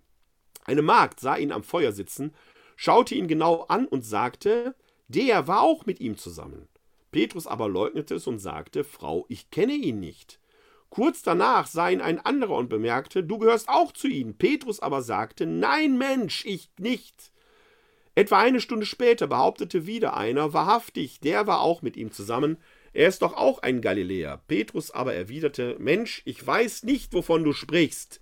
Im gleichen Augenblick, noch während er redete, krähte ein Hahn. Da wandte sich der Herr um und blickte Petrus an. Und Petrus erinnerte sich an das Wort, das der Herr zu ihm gesagt hatte, ehe heute der Hahn kräht, wirst du mich dreimal verleugnen. Und er ging hinaus und weinte bitterlich. Die Männer, die Jesus bewachten, trieben ihren Spott mit ihm, Sie schlugen ihn, verhüllten ihm das Gesicht und fragten ihn, Du bist doch ein Prophet, sag uns, wer hat dich geschlagen? Und noch viele andere Lästerungen stießen sie gegen ihn aus. Hier also die Szene nach der Verhaftung, die Verleugnung des Petrus, der gerade vorhin ja noch die große Klappe hatte und hier schon nicht in der Lage ist, die kleine Tat folgen zu lassen, die Solidarität. Die Frage, wie kommt es zu diesem Augenblick zwischen Jesus und Petrus? Wie kann man sich das szenisch vorstellen? Jesus ist ja eigentlich im Gebäude, die ist sicherlich literarisch von äh, Lukas eingefügt, aber sie zeigt, dass es den Petrus in diesem Moment, in diesem Augenblick ins Herz trifft. Er merkt, was er getan hat, dass er im Prinzip nichts den großen Worten hat Taten folgen lassen. Und dann die Misshandlung Jesu, die erste Misshandlung Jesu, die ihren Spott über ihn treiben. Zwei Tage nach dem, was hier in Deutschland über Butscha in der Ukraine bekannt wurde, kann eine solche Stelle nicht aktueller sein. Das Leiden Jesu findet heute in allen Opfern, die gedemütigt, gefoltert, vergewaltigt werden, denen man die Augen verbindet und sie schlägt und ja sogar erschießt, ihre Fortsetzung. Das Leiden Jesu in dieser Welt ist nicht zu Ende. Und er blickt uns heute an, wie wir damit umgehen. Petrus, das sind wir. Verleugnen wir ihn oder lassen wir unseren großen Worten auch Taten folgen. Die erste Euphorie im Umgang mit den ukrainischen Flüchtlingen ist ja schon wieder vorbei. Es ist jetzt schon wieder davon die Rede, dass von unserem Geld ja da Leute betreut werden müssen. Ja, ist das dieses bisschen Geld, was wir dafür ausgeben, wen interessiert das? Hier geht es um das Leid Jesu. Was ihr den Geringsten getan habt, das habt ihr mir getan. Und was ihr ihnen nicht getan habt, das habt ihr mir nicht getan. Es ist jetzt an uns, den großen Worten auch Taten folgen zu lassen. Jesus wird vor den Hohen Rat gebracht und jetzt muss man vielleicht ein bisschen historisch einfügen, was passiert jetzt hier historisch. Die Juden waren in Judäa nicht autonom. Es gab Herodes Antipas, der herrschte als lokaler König, aber als Vasall der Römer. Die jüdische Tempelbehörde hatte keine eigene Kapitalsgerichtsbarkeit. Man überließ den Juden die Regelung der eigenen äh, Umstände weitestgehend selbst, aber die Kapitalsgerichtsbarkeit hatten die Römer an sich gezogen. Juden waren damals nicht berechtigt, Todesurteile zu fällen. Da, wo wir in der Bibel hören, dass Menschen hingerichtet werden sollten, man denke etwa an die Ehebrecherin im Johannesevangelium, das Evangelium vom letzten Sonntag, oder auch an den Stephanus, der ja da gesteinigt wird, handelt es sich de facto um Lynchjustiz. Das sind Lynchmorde, wenn man so will. Wenn man einen Menschen öffentlich hinrichten lassen wollte, musste man ihn bei der römischen Behörde anklagen und das Urteil musste von der römischen Behörde erlassen und entsprechend vollstreckt werden. Was jetzt hier stattfindet, das Verhör von dem Hohen Rat, diente historisch wahrscheinlich dazu, Anklagepunkte zu finden, die man dann beim römischen Statthalter, der sich aus Anlass des Pessachfestes ja in Jerusalem befand, Pontius Pilatus, zur Anklage bringen konnte. Das heißt, es ist so eine Art Vorverhör, das nicht mit dem Ziel erfolgte, ein entsprechendes Urteil zu fällen. Dieses Vorverhör äh, im Hohen Rat ist aber interessant. Da heißt es nämlich in den Versen 66 bis 71, als es Tag wurde, versammelte sich der Ältestenrat des Volkes, die Hohepriester und die Schriftgelehrten, und sie ließen Jesus vor ihren Hohen Rat führen. Sie sagten zu ihm, Wenn du der Christus bist, dann sag es uns. Er antwortete ihnen, Wenn ich es euch sage, glaubt ihr mir ja doch nicht. Und wenn ich euch etwas frage, antwortet ihr nicht. Von nun an wird der Menschensohn zur Rechten der Macht Gottes sitzen. Da sagten alle, Du bist also der Sohn Gottes? Er antwortete ihnen, ihr sagt es, ich bin es. Da riefen sie, wozu brauchen wir noch eine Zeugenaussage? Wir haben es selbst aus seinem Mund gehört. Ich blende mich nochmal ganz kurz ein, denn wir werden jetzt hier sehr genau auf den Text schauen müssen. Wenn Sie häufiger in diese Glaubensinformation eingeschaltet haben, werden Sie sagen, dass ich immer wieder sage, und ich bleibe dabei, dass wir keine Stelle im Neuen Testament haben, wo Jesus selbst sagt, ich bin der Sohn Gottes. Wobei Sohn Gottes sein ja noch sehr relativ ist. Sohn Gottes sein heißt nicht, ich bin göttlich, wie wir es im Glaubensbekenntnis haben. Sie und ich, wir sind doch auch Söhne und Töchter Gottes. Aber natürlich Geschöpfe, nicht gezeugt. Das heißt, das Bekenntnis, ich bin Sohn Gottes oder ich bin der Menschensohn, eine Aufnahme einer Sprechweise aus dem Propheten Daniel aus dem Alten Testament, ist als solches noch völlig unverdächtig, ist als solches gar nicht stimmen. Auch für sich Messianisches in Anspruch zu nehmen, ist kein Problem, weil wir Christen zwar den Christus, den Messias kennen, im Judentum aber gab es viele Messiasse. Es gab nicht den Messias. Ja, also all das ist an sich noch völlig unproblematisch. Aber was löst dann die Reaktion aus? Und zwar ist es hier unten der Satz, die Frage, du bist also, der ist erstmal hier, von nun an werdet ihr den Menschensohn zur Rechten der Macht Gottes sitzen sehen. Da wird es schon interessant, weil der Platz zur Rechten Gottes natürlich ein Ehrenplatz ist, der dazu führt, dass diese Person, die da sitzt, Richter über die Welt ist. Der ist immer noch nicht gesagt, die ist göttlich. Jetzt macht die Einheitsübersetzung aber folgendes und mit ihr übrigens auch, die blende ich Ihnen gerne mal parallel dazu ein, die Luther-Übersetzung, damit wir beide parallel haben. Das ist wichtig. Wir sind im Vers 70. Muss man eben runterscrollen. Sie sehen links jetzt die Einheitsübersetzung, rechts die Luther-Übersetzung. Die Einheitsübersetzung übersetzt, da sagten alle, du bist also der Sohn Gottes. Er antwortete ihnen, ihr sagt es, ich bin es. Bei Luther da sprachen sie alle, bist du denn Gottes Sohn? Er sprach zu ihnen, ihr sagt es, ich bin es. Da hat man doch den Eindruck, dass Jesus hier eindeutig sagt, klar, ich bin der Sohn Gottes. Aber sagt er das wirklich? Schauen wir an dieser Stelle, und ein ähnliches Phänomen wird uns gleich ein paar Verse später begegnen, schauen wir an dieser Stelle mal in den Urtext. Ich vermute mal, dass sehr viele von Ihnen jetzt nicht Griechisch lesen können. Ich blende Ihnen trotzdem mal den Nestler Aland an dieser Stelle ein. Weil äh, es geht letzten Endes, ich hoffe, Sie können meine Maus sehen, hier um diesen Teil. Ich hoffe, Sie können das sehen. Das ist der Vers 70 auf Griechisch im Nestler Aland. Und vor allen Dingen, das hier oben ist, Sie sagten alle, du bist also der Sohn Gottes, ne? Sy un ei ho hyos tu theu. Und dann kommt hier, er aber antwortete ihnen, Hymeis legete, ihr sagt, und jetzt kommt hier ganz wichtig, Hoti ego mi. Hoti ego mi. Hoti ist eine Konsekutivpartikel, im Deutschen das. Die wird in der Einheitsübersetzung der Luther-Übersetzung völlig überschlagen den Urtext, und ich blende ihn nochmal ein, an dieser Stelle gibt es ja gar keine andere Lesart. Ja, Sie sehen hier eben nicht, dass da in irgendeiner Weise andere Lesarten zur Verfügung stünden. Da steht eben wortwörtlich übersetzt, ihr sagt, dass ich es bin. Das heißt, es ist eben nicht richtig zu übersetzen, ihr sagt es, ich bin es, sondern man müsste wortwörtlich übersetzen, ihr sagt, dass ich es bin.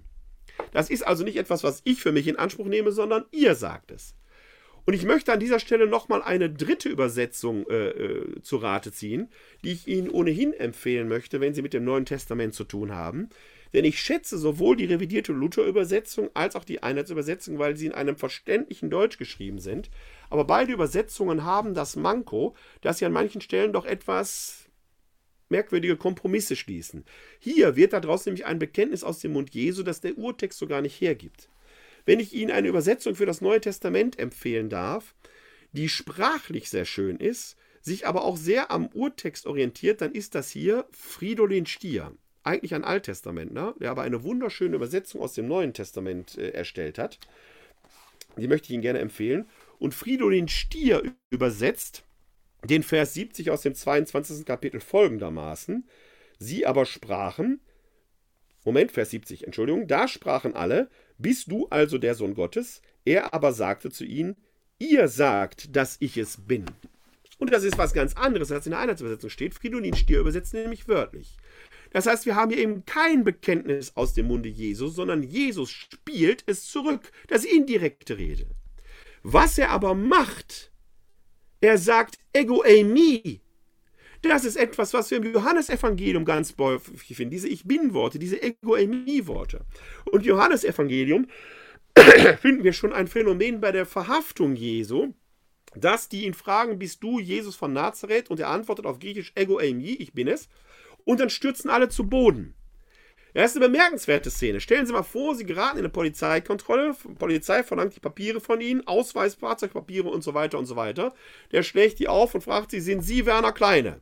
Ich sage, ich bin es, und dann fallen die Polizisten wie in Anbetung erstarrt zu Boden. Ja, völlig unmöglich, diese Szene. Es sei denn, dass da in einem Codewort etwas versteckt ist, denn Ego eimi kann ich auch übersetzen, ich bin.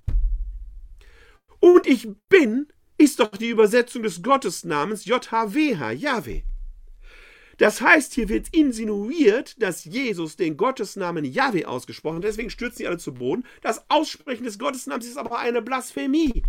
Das ist das, was hier im Hintergrund des Textes steht. Jesus ruft quasi Gott zum Schutz an. Das werten aber die Gegner als Affront, weshalb sie dann eben entsprechend sagen, ihr habt es doch gehört, hier ist doch nichts mehr zu retten. Oder wie es in der Einheitsübersetzung wortwörtlich heißt, wozu brauchen wir noch eine Zeugenaussage? Wir selbst haben es aus seinem Mund gehört. Es geht nicht darum, dass Jesus ein Selbstbekenntnis ablegt. Das Griechische spielt den Ball eben zurück an die Sadduzäer und Pharisäer, die ihn da verhören. Es geht darum, dass Jesus hier offenkundig sich Gott zum Schutze anrufend vielleicht auch identifiziert hat. Es ist dieses Ego eimi, das eine Nähe zum Gottesnamen hat, das hier den Schlüssel in sich birgt, im Griechischen aber gar nicht so aufscheint. Das ist das, was hier passiert. In Jesus erscheint das Göttliche durch, aber nicht in der Selbstbezeichnung, sondern in dem, was jetzt hier tatsächlich geschieht. Etwas Ähnliches werden wir jetzt gleich im Verhör vor Pilatus haben. Denn, jetzt sind wir schon im 23. Kapitel, wir müssen mit Blick auf die Uhr etwas äh, beschleunigen. Ich trage den Text vor. Daraufhin erhob sich die ganze Versammlung und man führte Jesus zu Pilatus. Dort brachten sie ihre Anklage gegen ihn vor. Sie sagten, wir haben festgestellt, dass dieser Mensch unser Volk verführt, es davon abhält, dem Kaiser Steuer zu zahlen und behauptet, er sei Christus und König. Pilatus fragte ihn, bist du der König der Juden? Er antwortete, du sagst es. Kurze Zäsur. Hier haben wir nämlich ein ähnliches Phänomen sagt Jesus jetzt hier, und wir haben ja leider, leider nur schwarze Striche auf weißem Grund, ohne Betonungszeichen, ohne Hinweise darauf, in welcher Diktion war das gesagt. Pilatus fragt jetzt hier nicht, bist du der Sohn Gottes wohlgemerkt, sondern hier geht es jetzt um die Anklage. Man hatte Jesus eben als König der Juden angeklagt. Der römische Staat war völlig desinteressiert an innerjüdischen religiösen Streitigkeiten. Ob der jetzt Ja, wie gesagt hat oder nicht, völlig wurscht. Der römische Staat kümmerte sich nur um politische Fragen. Also greift man etwas auf, was man mit Jesus verbunden hat. Er will König sein, er will eine Königsherrschaft, er will sie Basileia tu Theu, das Reich Gottes errichten. Dessen klagt man Jesus an, der greift nach der Macht, also als Aufrührer. Bist du der König der Juden? Und jetzt antwortet Jesus, du sagst es. Aber sagt er hier, du sagst es? Oder hat Jesus gesagt, du sagst es? Der fromme Christ sagt natürlich sofort, du sagst es. Nein, er, der fromme Christ sagt, du sagst es. Nach dem Motto, wieder ein Bekenntnis. Aber hat Jesus das wirklich so gesagt? So eindeutig ist das doch gar nicht. Schauen wir wieder in den Urtext hinein. Da haben wir jetzt hier das 23. Kapitel. Und hier ist die fragliche Stelle. Hier oben fragt Jesus, bist du der König der Juden? Hier Sy ei ho Basileus ton Judaion. Das ist das, wo Pilatus fragt, bist du der König der Juden? Und jetzt hier antwortet Jesus ihm, hode apokrites auto, Efe, sy leges. Sy leges ist das, was wir im Deutschen übersetzen mit du sagst es. Sy leges. Jetzt muss man dazu aber sagen, das Griechische kennt Personalsuffixe, die reichen würden. Es hätte einfach gereicht, wenn da stehen würde leges. Das würde auch heißen, du sagst es. Da steht aber syleges, also das Personalpronomen sy, verstärkt das du und es besteht noch betont am Satzanfang. Wir können daraus folgen, dass Jesus hier gesagt hat, du sagst es und nicht du sagst es. Das ist also ein ganz entscheidender Unterschied. Und schauen wir auch da nochmal in Fridolin Stier. Der übersetzt nämlich im 23. Kapitel Vers 3 entsprechend auf die Frage des Pilatus, du also bist der König der Juden. Er aber hob an und sagte zu ihm, das sagst du. Es ist also auch hier wieder von Fridolin Stier hervorragend getroffen, die eigentliche Intention des Textes eben kein äh, Selbstbekenntnis Jesu, sondern eher dieses Zurückspielen an die Auskunft, dass hier es Pilatus ist, der entsprechend die Worte sagt. Wie gesagt, ich entschuldige noch einmal die Unterbrechung. Ich weiß im Moment noch nicht, was das für die Aufzeichnung der Veranstaltung äh, hier bedeutet. Ob das dann hinterher im Tonzusammenschnitt und Videozusammenschnitt so funktioniert, wie ich mir das vorgestellt habe, bitte äh, entschuldigen Sie die äh, Unannehmlichkeiten, aber das ist eben, wenn es live ist. Schauen wir weiter in den Text hinein. Da sagte Pilatus zu den hohen Priestern und zur Volksmenge: Ich finde keine Schuld an diesen Menschen. Sie aber blieben hartnäckig und sagten: Er wiegelt das Volk auf. Er verbreitet seine Lehre im ganzen jüdischen Land, angefangen von Galiläa bis hierher. Als Pilatus das hörte, fragte er, ob der Mann ein Galiläer sei, und als er erfuhr, dass Jesus aus dem Herrschaftsgebiet des Herodes komme, ließ er ihn zu Herodes bringen, der ihn in jeden Tagen ebenfalls in Jerusalem war. Herodes freute sich, als er sah, als er Jesus sah. Schon lange hatte er sich gewünscht, ihn zu sehen, denn er hatte von ihm gehört. Nun aber hoffte er, ein von ihm gewirktes Zeichen zu sehen. Er stellte ihm viele Fragen, doch Jesus gab ihm keine Antwort. Die Hohepriester und die Schriftgelehrten, die dabei standen, erhoben schwere Beschuldigungen gegen ihn. Herodes und seine Soldaten zeigten ihm offen ihre Verachtung, er trieb seinen Spott mit Jesus und ließ ihm ein Prunkgewand umhängen und schickte ihn so zu Pilatus zurück. An diesem Tag wurden Herodes und Pilatus Freunde, vorher waren sie Feinde gewesen. Pilatus rief die hohen Priester und die anderen führenden Männer und das Volk zusammen und sagte zu ihnen: Ihr habt mir diesen Menschen hergebracht und behauptet, er wiegte das Volk auf. Und siehe, ich selbst habe ihn in eurer Gegenwart verhört und habe an diesem Menschen die Schuld, wegen der er ihn anklagt, nicht gefunden. Auch Herodes nicht, denn er hat ihn zu uns zurückgeschickt. Ihr seht also, er hat nichts getan, worauf die Todesstrafe steht. Daher will ich ihn auspeitschen lassen und dann freilassen. Da schrien alle miteinander: Weg mit ihm! Lass den Barabbas frei! Dieser Mann war wegen eines Aufruhrs in der Stadt und wegen eines Mordes ins Gefängnis geworfen worden. Pilatus aber redete wieder auf sie ein, denn er wollte Jesus freilassen. Doch sie schrien: Kreuzige ihn, kreuzige ihn! Zum dritten Mal sagte er zu ihnen: Was für ein Verbrechen hat er denn begangen? Ich habe nicht feststellen können, wofür er den Tod verdient. Daher will ich ihn auspeitschen lassen und dann werde ich ihn freilassen. Sie aber schrien und forderten immer lauter, er solle Jesus kreuzigen lassen. Und mit ihrem Geschrei setzten sie sich durch. Da entschied Pilatus, dass ihre Forderung erfüllt werden solle. Er ließ den Mann frei, der wegen Aufruhrs und Mordes im Gefängnis saß und den sie gefordert hatten. Jesus aber lieferte er ihrem Willen aus.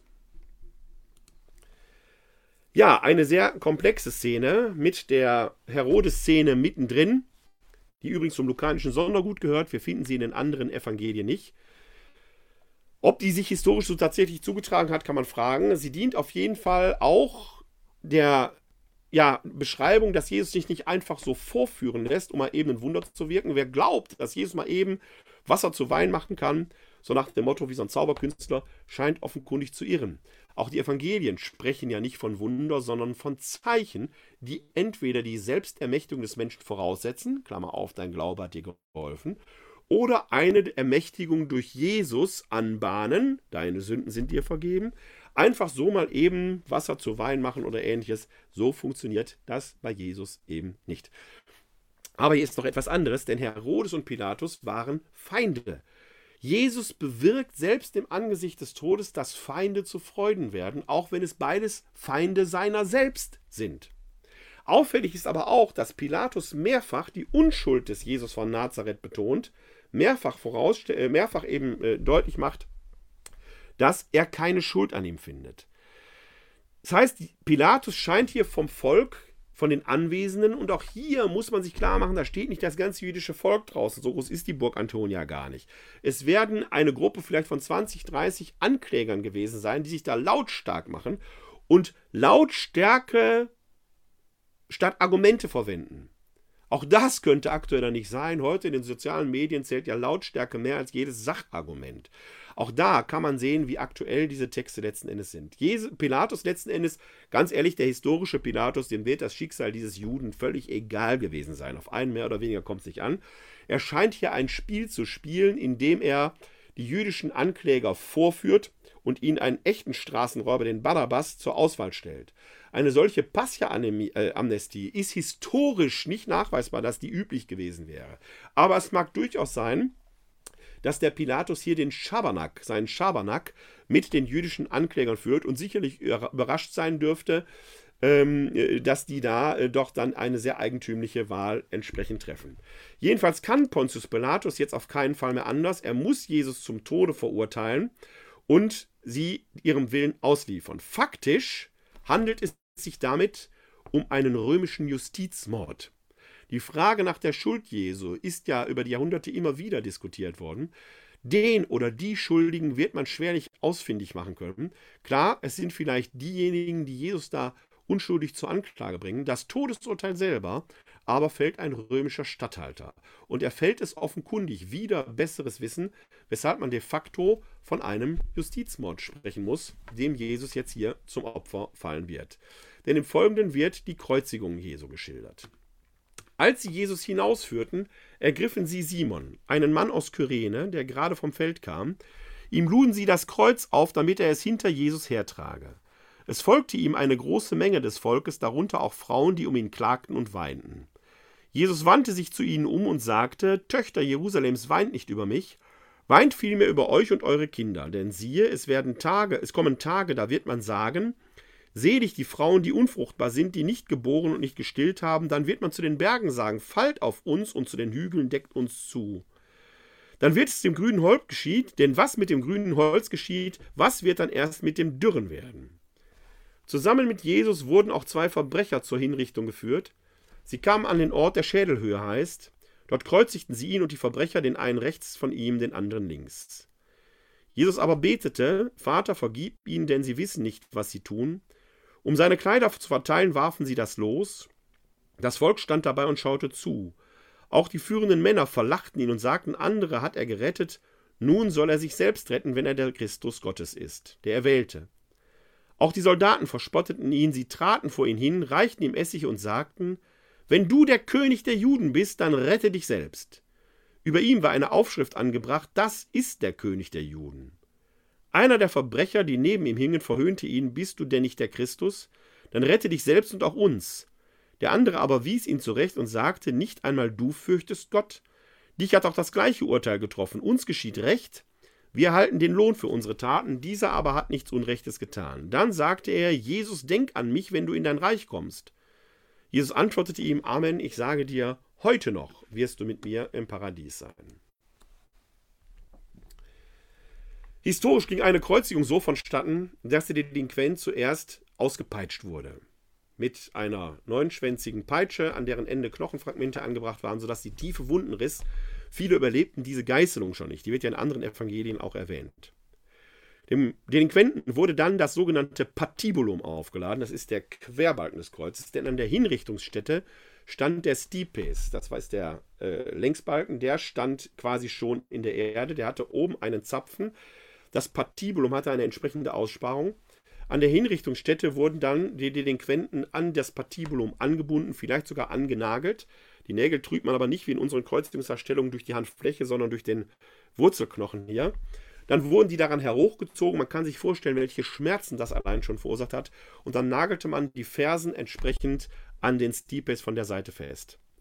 Historisch befanden sich an den äh, äh, Stipes noch so kleine Sediles, nannte man die, angeschrägte Sitze.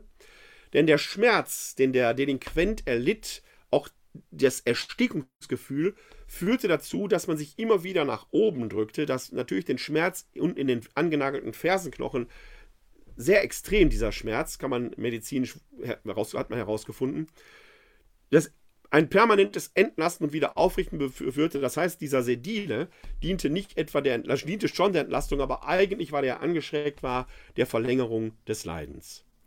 Auch, dass man einen Essigschwamm reichte zur Erfrischung, diente eigentlich nur dazu, dass die Delinquenten möglichst lang am Leben lieten, also möglichst lang litten. Wir hören ja im Johannesevangelium, dass man dann den äh, ähm, äh, Gekreuzigten die Gebeine zerbrach. Das meinte das Zerschlagen der Schienbeinknochen mit Eisenkeulen. In dem Moment konnte sich die Delinquenten nicht mehr hochdrücken, sondern hingen dann da und erstickten relativ schnell.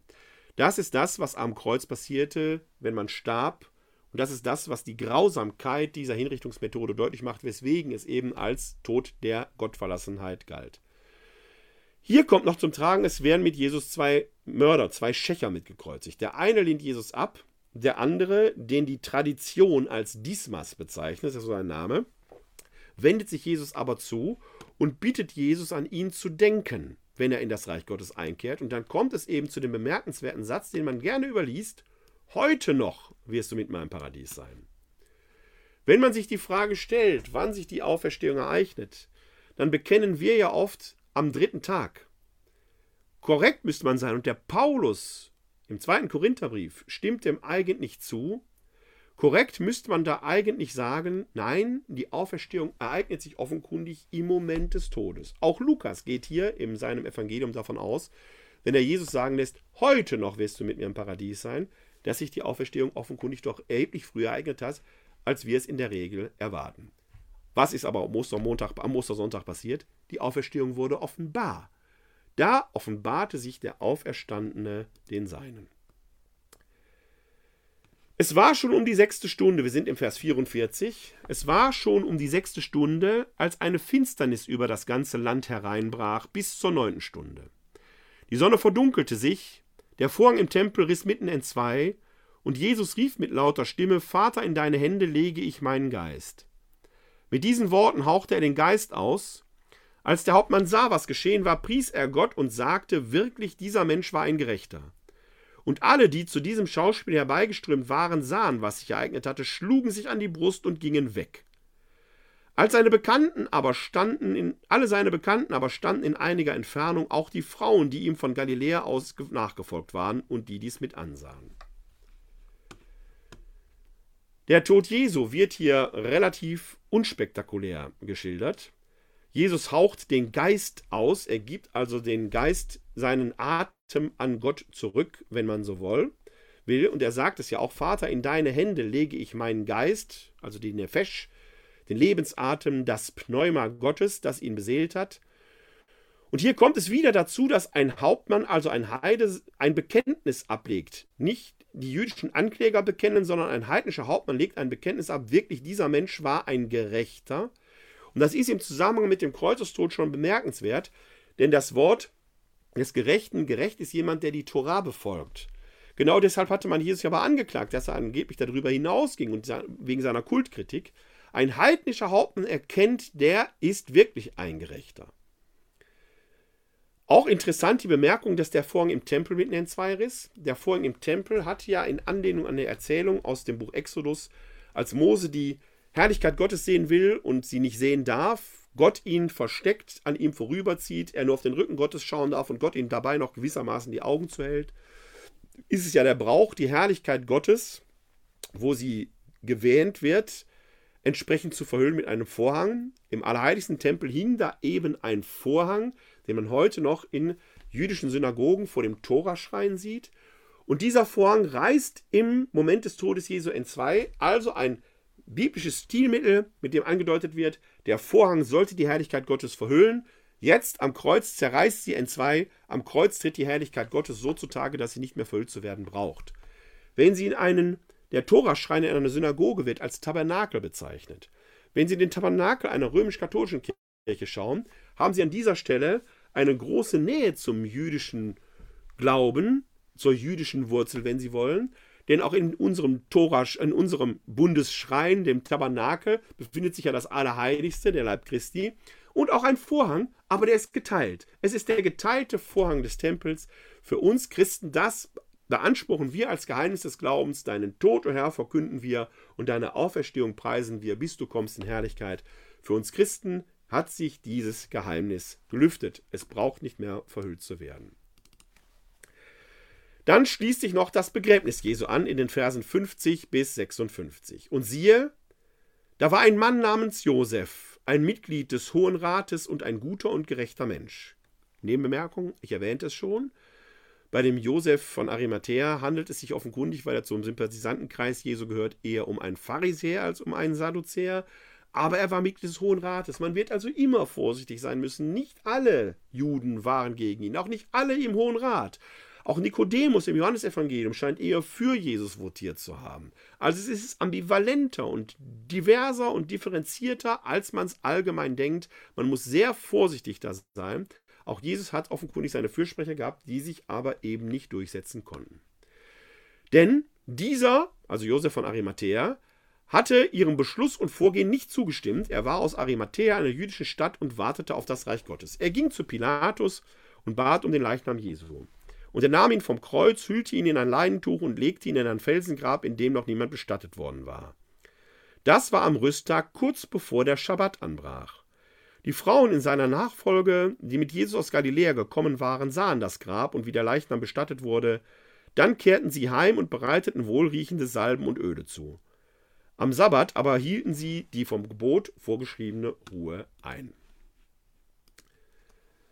Mit diesen Worten endet die eigentliche Passionserzählung, nicht ohne noch den ein oder anderen Hinweis zu lassen. Denn wir haben vorhin ja, als es um den Tod Jesu ging, einige Zeitangaben gehabt. Da hieß es, dass es von der sechsten bis zur neunten Stunde völlig dunkel wurde und Jesus in der neunten Stunde verstarb. Etwa 15 Uhr unserer Zeitrechnung. Das Pessachfest wird am 14. Nisan gefeiert, am Frühlingsvollmond in der Nähe der Tag- und Nachtgleiche. Also geht so roundabout gegen 18 Uhr die Sonne unter. Und in Israel heißt das, gibt es keine Dämmerung. Es ist mehr oder weniger schlachtdunkel. Dann muss man zu Hause sein, weil dann der Schabbat beginnt. Dann darf man keine Leichen mehr transportieren, man darf nicht mehr gehen, dann darf keine Arbeit nachgehen. Wir haben also zwischen 15 und 18 Uhr gerade mal 180 Minuten, drei Stunden. In dieser Zeit muss Josef von Arimathea zu Pontius Pilatus wieder in die Stadt rein, muss zu ihm vordringen, muss die Freigabe des Leichnams erbieten, was sicherlich nicht ohne entsprechende finanzielle Mittel vonstatten gegangen sei, also möglicherweise Bestechung. Er muss wieder zurückkommen und muss den Leichnam vom Kreuz abnehmen. Das wird Arbeit gewesen sein. Leichnam ist ja nicht leicht. Und muss ihn noch zum Felsengrab transportiert haben, ohne dass der Schatten des Leichnams auf einen fällt, weil auch das unrein macht. Es geht also in äußerster Eile zu. Und das erwähnt der Text ja auch hier in dieser kurzen Bemerkung, kurz bevor der Schabbat anbrach. Alles also, was man diesem Leichnam noch hätte angedeihen lassen wollen, die letzte Ehre, was ohnehin außergewöhnlich war, weil Delinquenten normalerweise am Kreuz hingen bleiben, bis die Vögel sie fraßen oder sie in Massengräbern verscharrt wurden. Also kommt Jesus hier ein außergewöhnlich positives Schicksal zu, was man im Angesicht des Kreuzestodes sagen will, wie überhaupt verhältnismäßig schnell stirbt. Manche Tode, to Kreuzigte litten tagelang. Es ist nicht die Quantität des Leidens, die den Kreuzestod Jesu ausmacht, nicht die Masse, dass er unsere Schuld auf sich getragen hat, ist nicht die Masse des Leidens. Das muss man immer wieder sagen. Er hat relativ kurz gelitten, sodass im Johannesevangelium der Pilatus ja sogar überrascht ist, dass er schon gestorben ist. Andere scheinen da in Anführungszeichen mehr gelitten zu haben. Erwähne das nur, weil in der, einer manchmal komisch-katholischen Frömmigkeit die Masse des Leidens das Entscheidendste ist. Darum geht es nicht. Dass er am Kreuz gestorben ist, das ist der entscheidende Punkt. Und er wird hier anscheinend doch würdig bestattet, zumindest wird der Versuch unternommen, in der Eile, die geboten ist. Und das möchte man vollenden am Ostersonntag, am ersten Tag der Woche, wenn der Schabbat vorbei ist und die Sonne aufgeht. Dann werden die Frauen wieder zum Grab kommen, um dem Toten die letzte Ehre zu erweisen.